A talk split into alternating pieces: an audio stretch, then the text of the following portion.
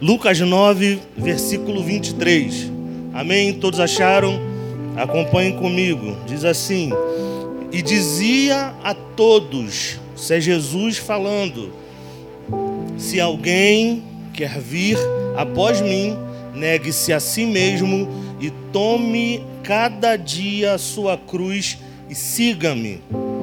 Porque qualquer que quiser salvar a sua vida, perdê-la-á. Mas qualquer que por amor de mim perder a sua vida, a salvará. Porque que aproveita o homem ganhar o mundo todo, perdendo-se ou prejudicando-se a si mesmo? Porque qualquer de mim e das minhas palavras se envergonhar, dele se envergonhará o filho do homem quando vier na sua glória e na do Pai e dos anjos. Até aqui, amém. Curva a sua cabeça. Pai, nós te damos graça pela Sua palavra, pela Sua santa palavra. Nós te pedimos que ela caia em nosso coração como uma boa semente nessa manhã. Nós te pedimos, Espírito Santo, ministra a Sua vontade aqui e não a nossa. Fala aquilo que tu queres ao nosso coração nessa manhã. Te damos graça no nome de Jesus. Amém.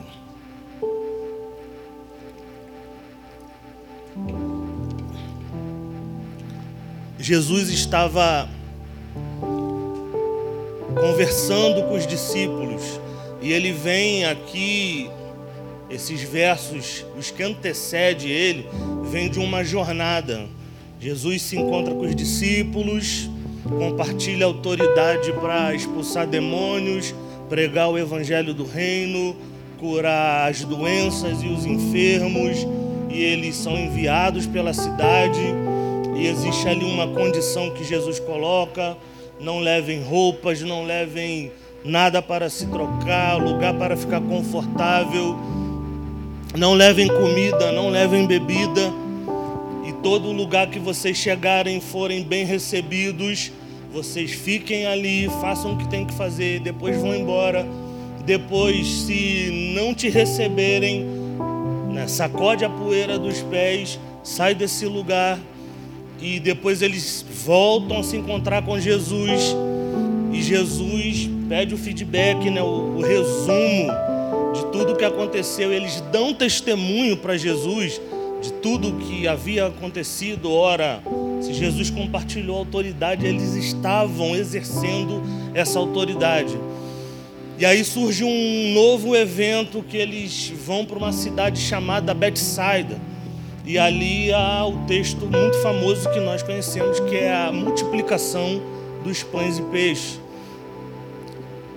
E ali é um cenário muito conhecido nosso e é interessante que esse cenário havia já uma perseguição contra os, contra os cristãos, contra Jesus, e aparece ali Herodes que cita quem é esse povo que está fazendo milagres. E assim como eu matei João Batista, eu quero a cabeça desses homens também. E é interessante porque essas cidades elas não eram muito grandes, irmão. Se você abrir o mapa e ver Jerusalém, toda a circunvizinhança ali, você vai ver que parece os nossos bairros aqui. E eu fiquei me perguntando como é que Jesus entrava na cidade, juntava 5 mil pessoas e Herodes estava caçando Jesus. E tinha homens caçando Jesus e ninguém via. Irmão. E acontecia o que precisava acontecer. Deus estava guiando os discípulos e os apóstolos e Jesus, obviamente. Isso é muito lindo. E aí chega no nosso texto: se alguém quer vir após mim, negue-se a si mesmo, tome a cada dia a sua cruz e siga-me. E eu queria falar um pouquinho sobre isso.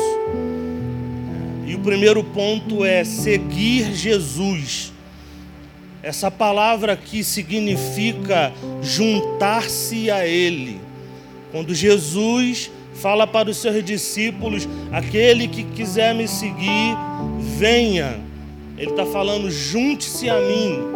Então, o primeiro convite de Jesus aqui não é para os seus discípulos, para nós, que entremos no seu reino e começamos a fazer as coisas que nós temos afinidade, gostamos ou temos a nossa vocação. O convite de Jesus aqui é: junte-se a mim, junte-se ao que eu estou fazendo, o que eu estou realizando. E aqui surge uma primeira crise que eu queria que nós pensássemos a respeito para possivelmente de repente se identificar com ela. Que crise é essa? Porque é muito comum na nossa cultura evangélica que criemos afinidades com a igreja, com as coisas da igreja, com as dezenas de departamentos e ministério que temos, mas nós colocamos o nosso coração apenas nessas coisas.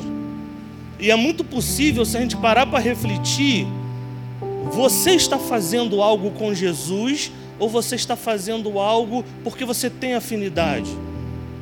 É possível que a gente comece a ter uma negativa aqui. Porque o convite de Jesus é junte-se à minha missão.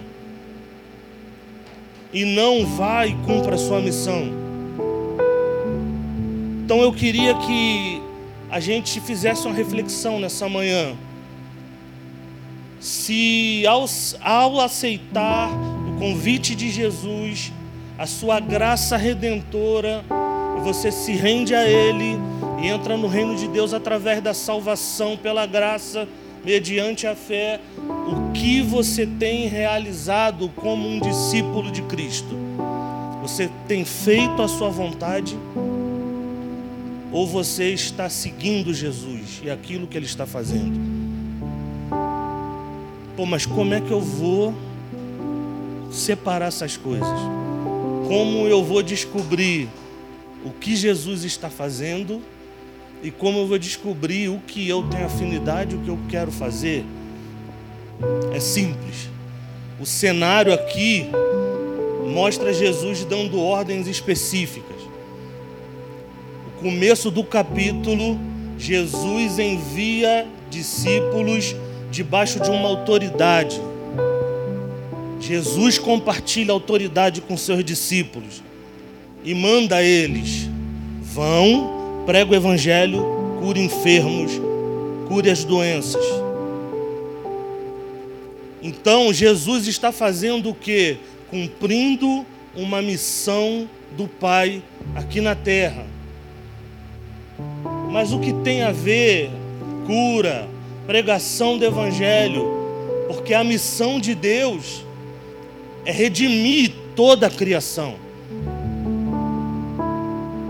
E se aquilo que você faz, gosta, ama na igreja, não casa com isso, não concorda com isso, não corrobora com isso, você está desenvolvendo um ministério pessoal. Você não está fazendo a vontade de Deus. E essa é uma crise que tem tomado o nosso país nós criamos afinidade com Deus, com aquilo que Ele faz, nós amamos os feitos do Senhor. Essa semana foi maravilhoso, uma, uma gangorra emocional, né? Porque a gente viu a Estelinha muito mal, muito mal. E eu pensei algumas vezes, ela vai morrer. E a Carol me ligou, minha, eu vou perder minha filha, Juan. O que, que eu vou fazer? Se isso acontecer, nós vamos continuar amando a Deus, porque Ele é bom. E você vai dar graças pelo tempo que você conviveu com a Estela. E de repente, tum, vira o jogo. E a Estelinha começa a recuperar os sentidos, começa a se mexer.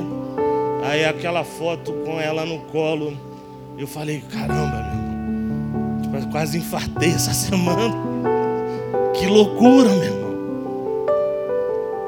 e a gente observa isso que Deus está fazendo, nós nos identificamos e falando: nossa, isso é bom, Deus é bom, nós amamos o que Ele faz. Mas a pergunta ela permanece aqui: Nós amamos o que Deus está fazendo, mas estamos fazendo o que Deus está fazendo? Nós estamos seguindo Ele na missão? E certamente aqui, ó, nesse auditório tem um monte de gente vocacionado por Deus. Que possivelmente você está cuidando muito bem da sua vida. Você se tornou um gestor da sua vida. E aí você está fazendo isso tão bem que você se ama mais do que a Deus. Porque todo o seu interesse não está mais no que Deus está fazendo, mas no que Ele está te dando, promovendo. E aí, quando você vê que Jesus está salvando pessoas, curando enfermos, o Evangelho está sendo pregado e as pessoas estão sendo transformadas, como nós vimos aqui com Maurício. A pergunta que você precisa se fazer é: por que essas coisas não me doem mais? Por que, que eu vejo tantas pessoas precisando ser salvas, curadas, alcançadas e eu não me movo? Eu não sigo Jesus naquilo que Ele está fazendo. Ora, irmãos, nós precisamos sair de um sono paralisador. A igreja evangélica brasileira é a segunda maior igreja do Brasil, do mundo. A maior quantidade de evangélicos por país que tem o Brasil é o segundo, perde para os Estados Unidos. Mas nós não vemos uma, uma nação sendo alcançada pelo Evangelho, por verdade, por cura, por graça de Deus, por gente que está dando a vida por Cristo, por gente que ouviu esse id, está fazendo o que Jesus está fazendo. Porque uma ideia ideológica corrompeu o nosso coração. Porque de alguns anos para cá passamos a confiar mais na política do que em Deus? Porque de alguns anos para cá a nossa luta é pelos políticos, pelas causas e não por, pelo que Jesus está fazendo? E aí o convite de Jesus para nós essa manhã é: junte-se a mim. Venha, ande comigo para você fazer o que eu estou fazendo.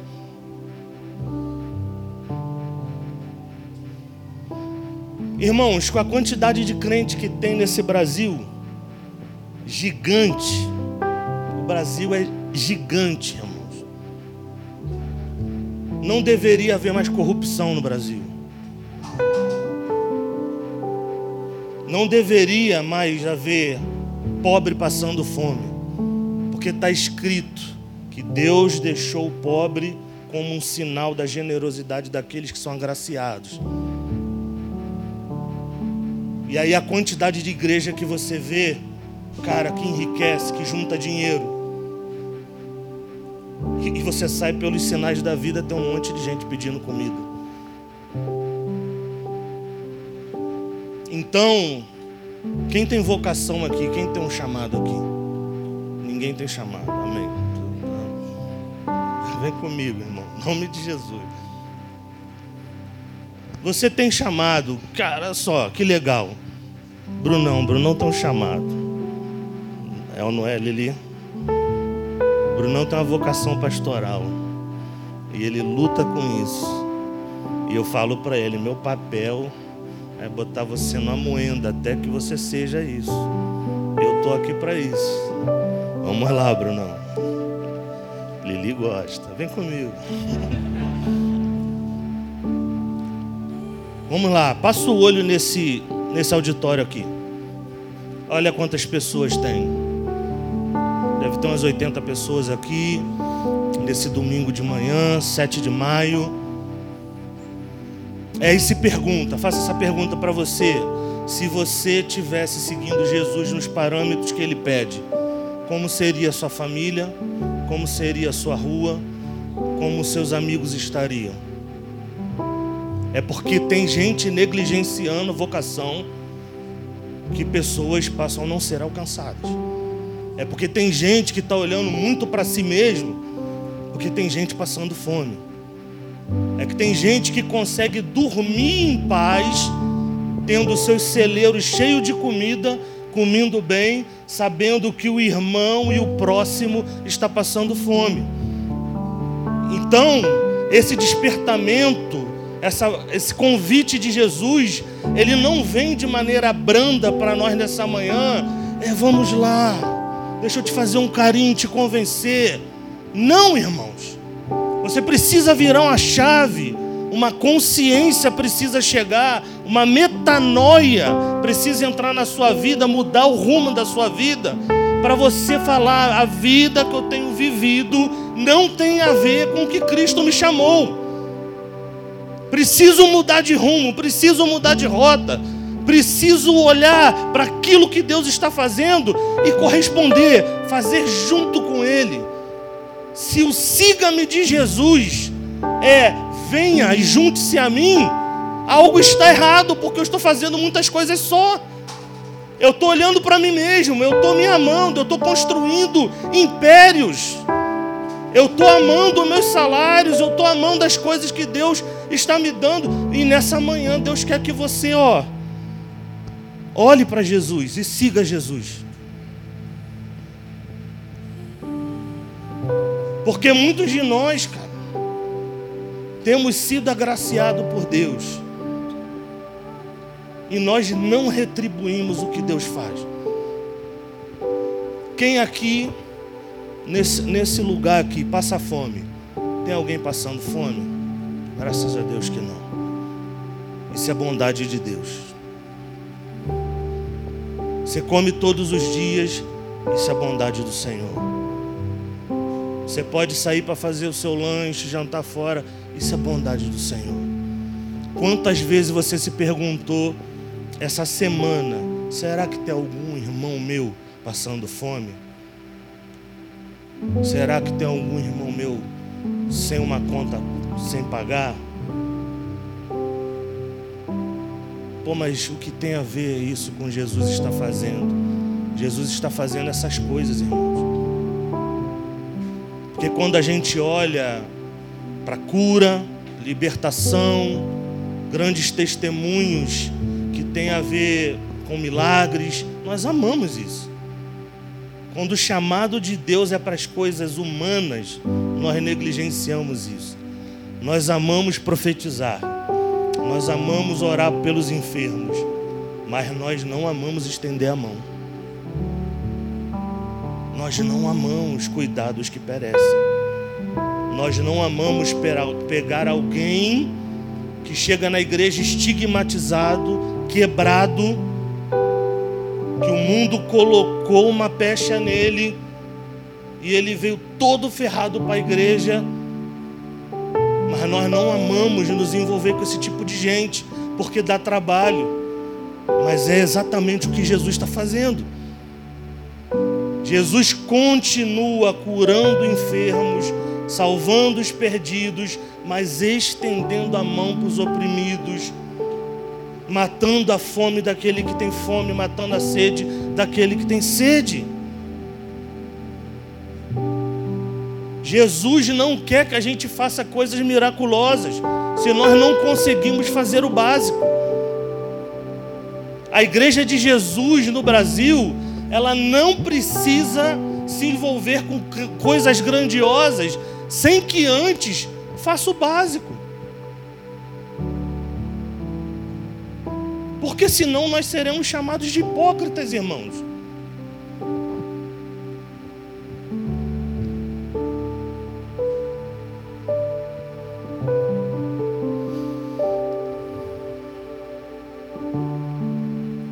Segunda coisa que eu queria falar é perder a própria vida. E o trecho do texto aqui é: Pois quem quiser salvar a sua vida, perdê-la. E quem perder a própria vida por minha causa, esse a salvará. E esse trecho aqui tem a ver com pessoas que confiam mais em si mesmo do que em Deus. Porque quando nós lemos isso de maneira batida, parece assim, parece que Deus quer que a gente abra mão de tudo. Deus quer que você abra mão de uma coisa, você gerencie a sua vida e confie nele. E aí tudo que você vai fazer, tudo que você vai produzir, tudo que você vai gerar vai ser para a glória dele.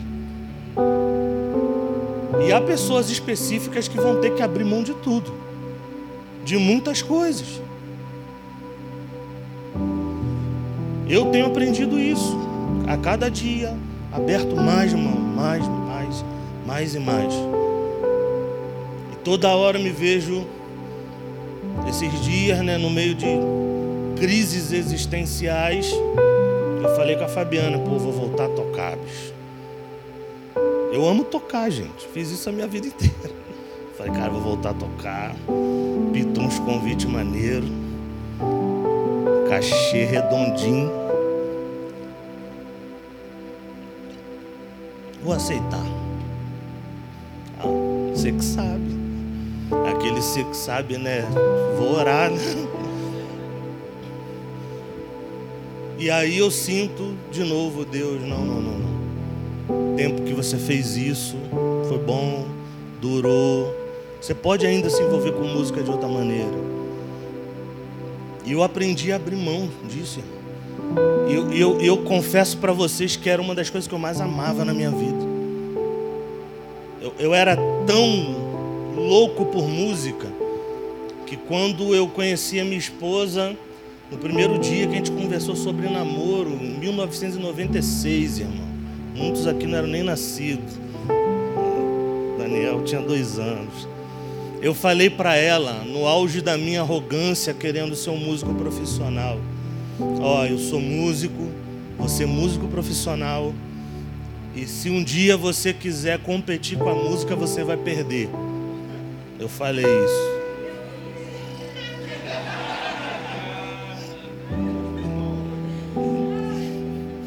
enfim, competiu e eu perdi.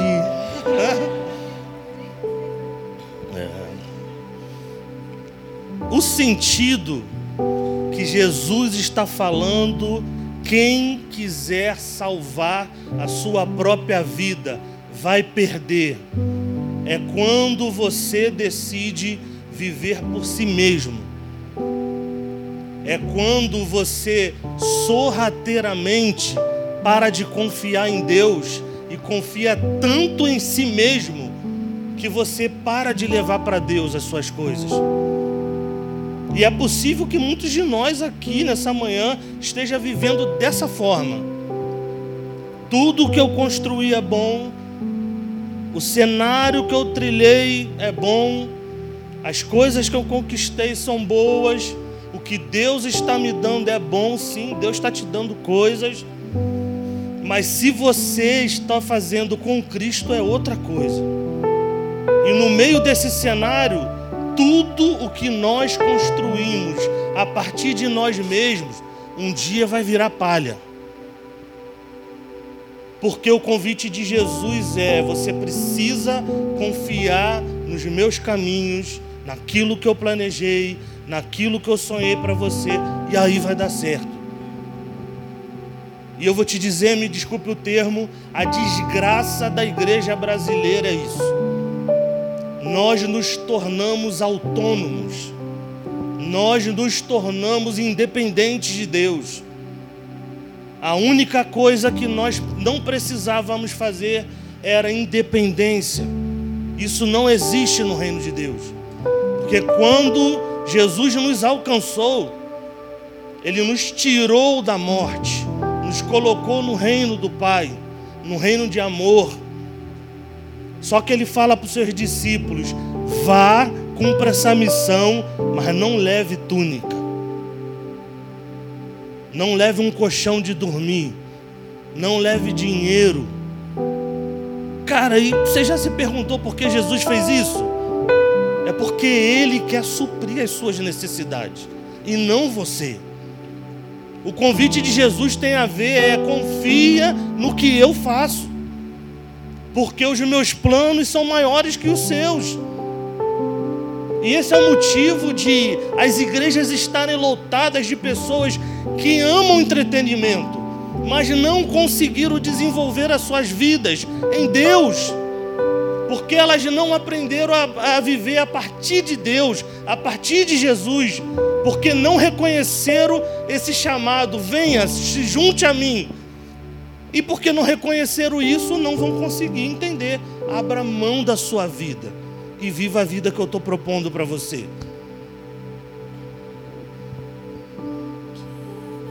Quer ser um discípulo de Jesus? Você precisa perder alguma coisa.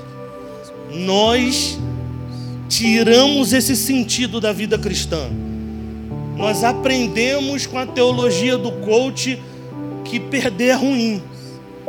Nós aprendemos com a, com a teologia da prosperidade que nós precisamos ganhar, ganhar, ganhar, ganhar. E a fidelidade de Jesus está provando que nós não precisamos disso. Porque nós não estamos atrás de Jesus pelo que Ele pode nos dar. Nós estamos atrás dele porque Ele veio, nos atraiu com seu amor, com a sua graça. Nós estávamos quebrados, nós estávamos partidos ao meio, sem vida. E Jesus nos convidou, nos deu vida mudou nossa sorte. E como nós vamos não viver para esse Deus do jeito que a Sua palavra nos pede? Reflita sobre isso. Qual é o motivo, irmãos, de muitos de nós aqui, ou quase todos, termos sido alcançados pela graça de Jesus, tivemos as nossas vidas mudadas e estão insatisfeitos com a nossa própria vida. Por que nós estamos assim? Por que nós estamos assim? Por que não reconhecemos o sacrifício de Cristo? Por que não reconhecemos que Ele tem o melhor para nós na sua vida? E precisamos abrir mão de tudo que estamos planejando, criando, amando com as nossas próprias, nossos próprios afetos, medidas. Porque nós não nos envolvemos no convite de Jesus, porque nós não desenvolvemos aquilo que Jesus apresentou para nós, porque nós estamos paralisados quando recebemos coisas grandiosas de Jesus. Existe alguma coisa errada, existe um sono que nós precisamos fazer assim, ó, despertar. Senhor, me livra desse sono. Eu li uma, uma pesquisa essa semana, essa semana não, tem uns dois meses, que isso virou alvo da minha oração. Então, o Instituto, Instituto Barna Group, ele faz pesquisas sobre a vida evangélica, a vida cristã. No Ocidente, hoje, a cada 60 pastores ordenados, 40 abrem mão da vocação em dois anos. A cada 60, 40 abrem mão. E por que isso acontece? Porque é pesado, irmão. Porque é muito pesado. Mas por que isso acontece também? Porque a igreja evangélica virou uma fábrica não de vocacionado, mas de pessoas que elas enxergam que são que não é. E as pessoas não são mais desenvolvidas naquilo que Jesus a chamou para fazer. Quem lembra aí do boom dos doze? Você que é lá dos doze, doze, tudo era doze. G12, não ia falar, mas tudo bem. que, que o G12 fazia? Não estou falando mal do método, não, irmão. Falando de um sintoma que a igreja viveu.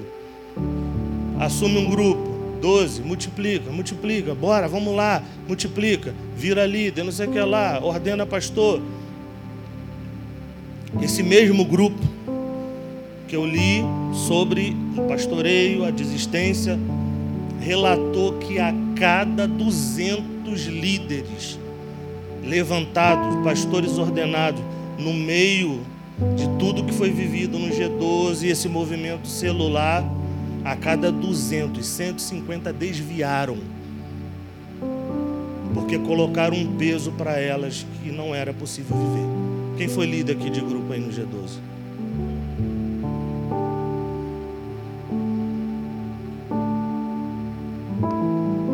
E o que tem a ver isso? Quando você está no lugar correto, fazendo o que Deus quer e te chamou para fazer aquilo que Ele quer, não há peso, irmão. Não há peso. Você pode sofrer pela labuta da vocação, pelo muito trabalho, mas você não para um dia e fala: Eu vou desistir. Porque quem te chamou está provendo todos os meios. Por isso que a nossa vida comum precisa ter esse tipo de foco. Porque parece que em algum momento aqui eu estou falando só para vocação pastoral. Isso. Não, não, não. A sua vida comum, a sua vocação, naquilo que você vive, você precisa fazer disso a sua vida. E quando você faz isso, vivendo da maneira que Jesus te chamou, você vai ser o melhor no que você faz, porque você vai viver nos parâmetros do reino de Deus. E o problema é que nós não temos uma consciência no Brasil disso. Porque a gente tem um monte de crente, advogado, ladrão. Nós temos um monte de político, crente, ladrão, que defende o que é contra a lei. Nós temos em todas as áreas da sociedade profissões com crentes que não honram a Deus. E por que isso acontece? Porque você está vivendo a sua vida ainda. Outro dia eu estava conversando com um amigo que se enveredou para esse negócio de de pirâmide financeira. Ok? E aí eu estava conversando com ele. Por causa disso, despertou nele um sentimento louco de ir atrás de dinheiro fácil. E eu falei um, algo básico. Eu falei, irmão, assim, não existe dinheiro fácil. Que é isso? Eu falei, aonde que você viu isso? um lugar que tem uma promessa de muito ganho e você quer viver dessa maneira. Quando Deus está falando para a gente que o homem vive do suor do seu rosto o trabalho dignifica o homem. Isso quer dizer o que? Quando eu trabalho, faço o meu trabalho bem feito, eu dou glórias a Deus. Dentro do que você faz, e não interessa o que você faz. Que muita gente pode de repente ter um trabalho muito comum, muito simples, uma dona de casa, glorifica muito a Deus. É um dos trabalhos mais pesados que existe. Inclusive, muitos pais não cooperam com a mulher. E é algo que tem que ser revisto no meio da igreja. Homens que fazem filho e botam o sobrenome na criança. E acham que estão fazendo muita coisa quando lavam a louça, quando trocam a fralda. O filho é dos dois. Sou motorista de Uber dirija para a glória de Deus. Sou músico, faça música para a glória de Deus. Sou gestor de finanças, faça isso para a glória de Deus. Mas você só vai fazer o que você precisa fazer para a glória de Deus quando você deixar o controle das coisas. Irmãos, isso é muito básico. E vez ou outra eu me cobro a falar de coisas óbvias. Porque as coisas óbvias precisam ser ditas o tempo inteiro. Então, quando Jesus está falando para a gente, aquele que perder a vida por mim está ganhando Ele está falando disso. Você precisa confiar que quando eu te salvei, te chamei, te convoquei, eu tenho todos os meios para você fazer o que você precisa. E você não precisa confiar em mais nada, só em mim. Terceiro ponto. Lucas 9. Esse é o versículo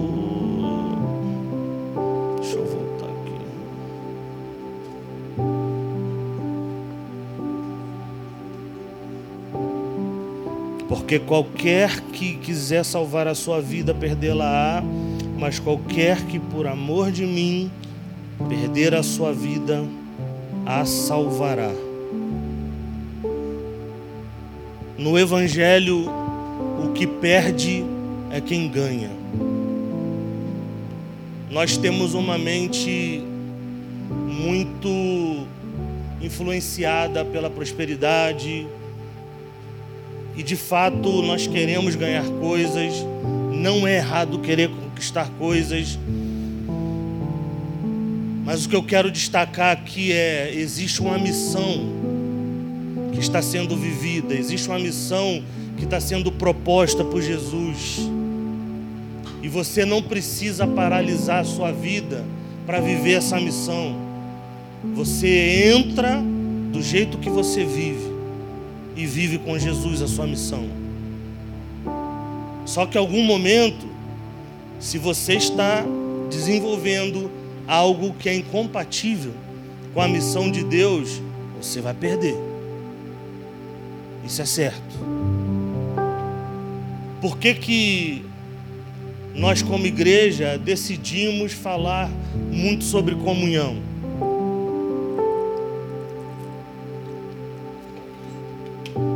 Porque um tempo atrás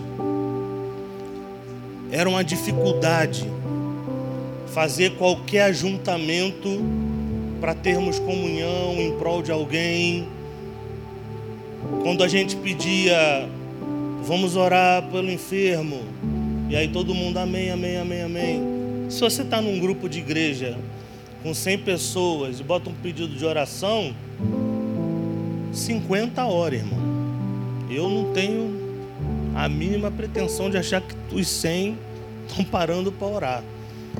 E eu não estou suspeitando mal do irmão, não. A vida corrida, aquela loucura que a gente vive. Mas o fator disso não acontecer não é a vida corrida, é a falta de conhecimento da vida do irmão. Porque eu conheço o Daniel, eu oro por ele de uma maneira. Se eu conhecer a vida do Daniel, o que ele passa, as suas faltas, a minha oração é diferente. Porque a minha oração exige uma prática. Então, por que a igreja evangélica ela ainda padece com comunhão? Porque a gente está vivendo a nossa vida muito bem, irmãos. E vou te falar algo aqui que pode ser duro no meio disso tudo que a gente está vivendo com a Estela essa mobilização de oração por doença muito trágica só funciona muito bem porque é trágico. E parece que todo mundo é tomado de um medo, um desespero. Meu Deus! E tem que ser assim. Só que não é na mesma medida quando alguém está só, quebrado, precisando de companhia, de oração e aí falta alguém que, não, pô, isso aí é. Deus, o Espírito Santo vai ajudar o irmão. Quais têm sido os nossos níveis, irmão, de relacionamento, entrega, comunhão? Como nós correspondemos a Deus, irmãos? Como nós temos vivido a nossa vida? Como estamos satisfeitos com a nossa própria vida? Porque Jesus faz um chamamento para os seus discípulos, somos todos nós aqui, e nós negligenciamos isso para viver a nossa causa própria. Porque muitos de nós ainda estão criando para si uma vida tão perfeita que é incompatível o reino de Deus dentro dela. Porque muitos de nós construíram uma vida tão bacana que Jesus não cabe dentro. Porque muitos de nós ainda somos anônimos nos nossos relacionamentos como cristãos. Porque muitos de nós trabalham em empresas e sequer as pessoas sabem que somos cristãos. Porque muitos de nós temos vizinhos que não ouvem falar do Evangelho através da nossa boca. Porque nós estamos vivendo a nossa vida bem, irmãos. Estamos tranquilos. Nós estamos felizes com o que conquistamos.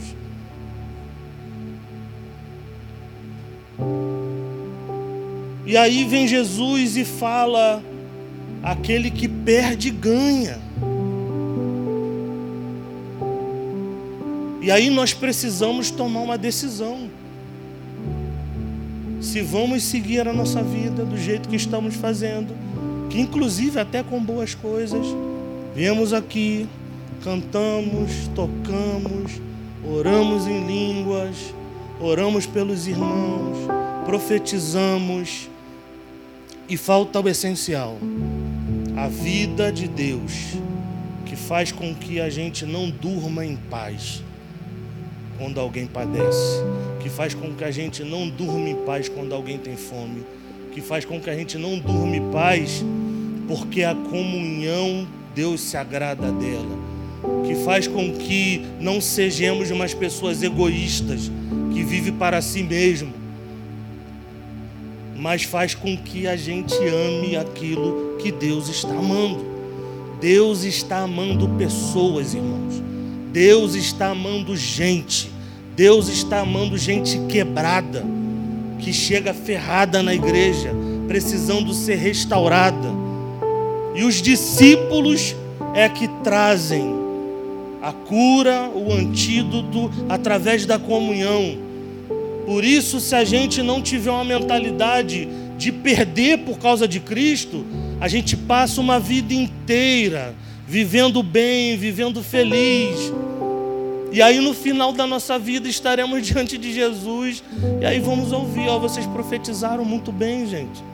Caramba, vocês deram aula sobre isso, curso de profecia, cara. Vem aqui, faz dessa maneira, protocolo, bota a mão assim, ó, não bota a mão na cabeça profetiza, canta bem, sala de oração, mas vida de discípulos cumprindo a missão de Jesus. Quantos de nós estamos fazendo? Quantos de nós estamos refletindo a luz de Cristo? Quantos de nós estamos salgando? colocando sabor na vida desgraçada de alguém sofrendo. Quantos de nós tem ficado entediado e vou sair para fazer uma visita a alguém que está padecendo e eu vou levar a graça de Deus e eu vou ser ouvido para ela.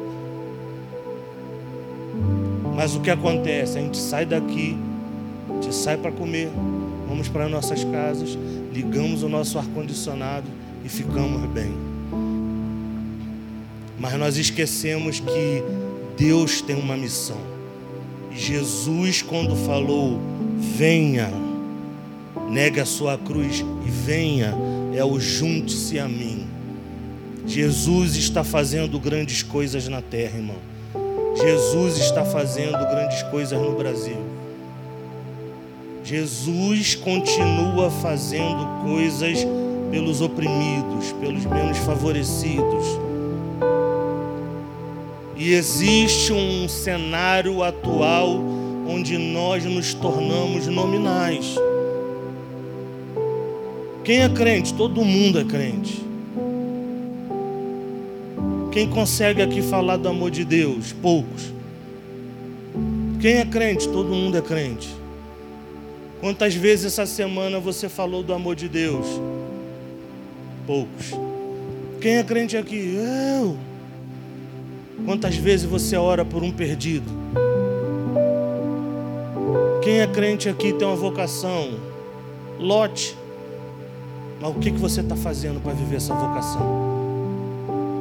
Aonde você está? Como você glorifica a Deus?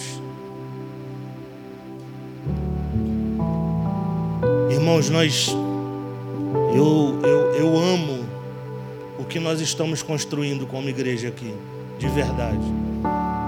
Amo, tenho orado, tenho colocado diante do Senhor grandes coisas que Ele vai fazer, que eu sei que Ele vai fazer. Mas existe algo que, que me deixa assustado. É quando a gente consegue ficar bem com aquilo que a gente está fazendo e acha que é muito bom. Eu acredito que a gente está justamente nesse estágio agora. Nós fizemos algo tão bom, sabe? Tão maneiro que as pessoas chegam aqui e são tocadas por Jesus, tem presença de Deus. Cara, isso é maravilhoso e bom que tem. E nós sentimos a presença de Deus e há serviço de profecia, e a sala de oração, e as pessoas se enganjam. Mas é só isso.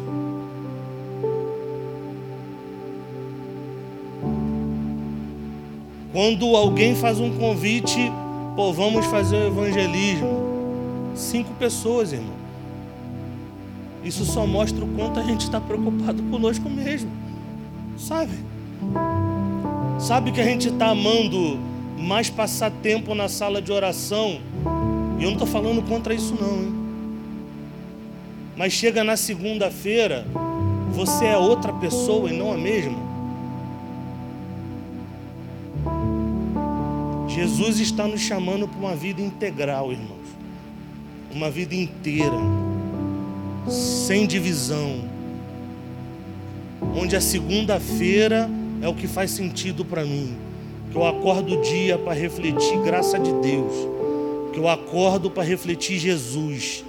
Eu acordo para reafirmar que Ele me salvou e eu sou grato a Ele, por isso estou dando a minha vida por Jesus, no meu trabalho, aonde eu estiver, na faculdade, no meu emprego, porque a vocação de Jesus é junte-se a mim. E para nós fazermos isso, nós precisamos abrir mão de alguma coisa. E é muito possível que você esteja amando demais a sua vida. E minha oração nessa manhã é que o Espírito Santo trabalhe no seu coração a ponto de gerar desilusão no seu coração. Você fique desiludido por não viver dia após dia aquilo que Deus te chamou para viver.